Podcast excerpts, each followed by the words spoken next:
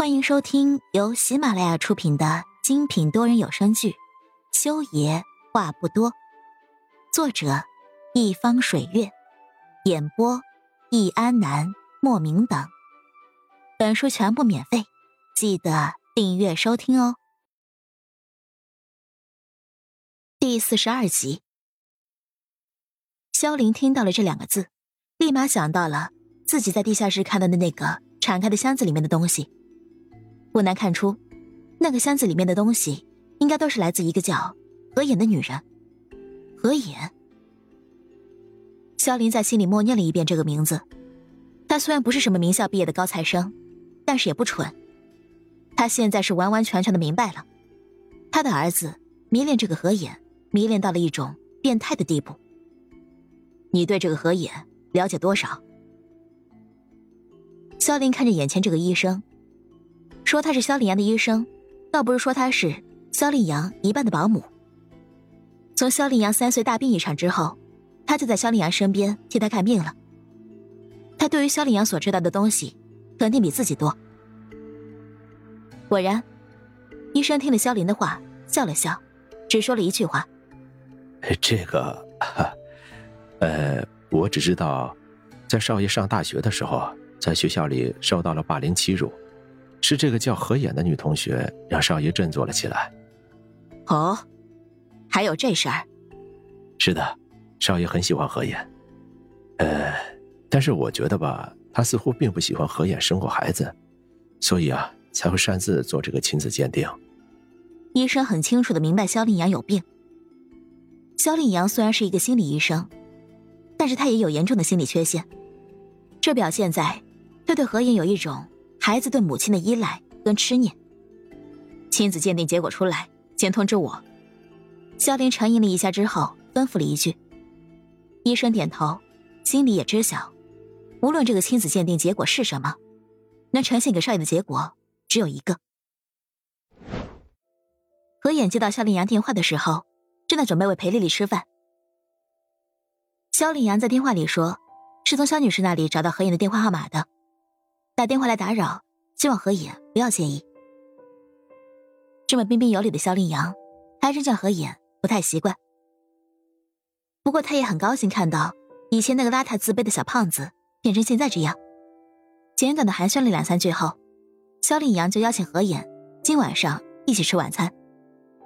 不过何眼拒绝了，因为裴丽丽缠着自己的这个小模样，这让他没心情晚上出去吃大餐。于是肖令阳。就将吃饭的时间改成了周五晚上。这次何燕同意了。何燕接电话的时候，裴丽丽一直在一边乖乖的等着。等何燕电话说完了，她才把脑袋凑到了何燕的面前，两只眼睛眨呀眨。小姐姐，是有人请你吃饭吗？小姐姐是为了我今晚上才不去的吗？是呀是呀。何眼捧着裴丽丽的小脸蛋。替他围上了喂饭用的围兜之后，将他的病床摇上了一点。哇，好感动哟！小姐姐，你是不是最爱我了？你要是把这碗饭吃完了，我就最爱你。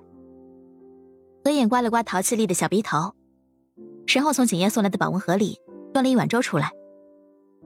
他发现，景叶送来的饭盒是三层的，每一层都有一份不同的饭菜。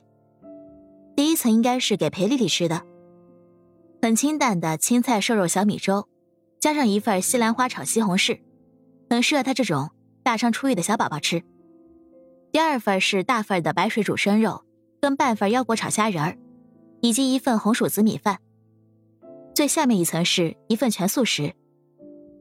何眼看了一眼坐在沙发上正在看手术文件的裴木修，想了想，将那份全素食的餐盒端在了他面前。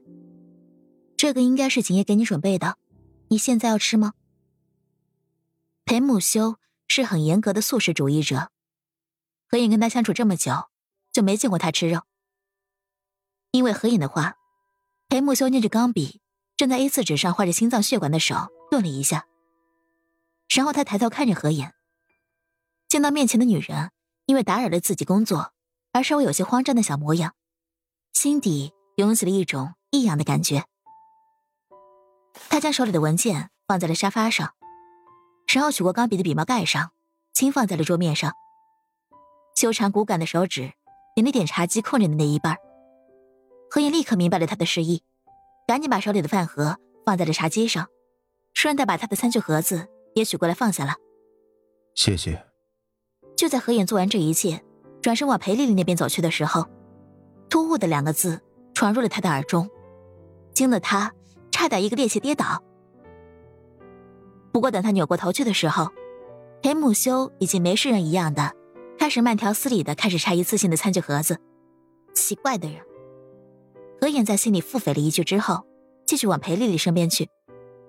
刚坐下，手机里就进来了一条短信，陌生的号码在短信里面表示自己是景燕，那一盒虾仁炒腰花的饭是给他准备的，请他放心食用。看到“放心食用”这四个字，何眼忍不住的嘴角抽抽，难道还觉得他会怀疑？饭菜里面有毒吗？嗯，小姐姐，这个虾仁好香啊！我可不可以，可不可以吃一颗虾仁啊？裴丽丽对青菜粥表示出了嫌弃，望着何影的虾仁粥，口水都快流成河了。何影摇了摇头：“虾仁是发物，你现在头上伤口还没痊愈，吃虾仁儿会让你头又痛痛的哟。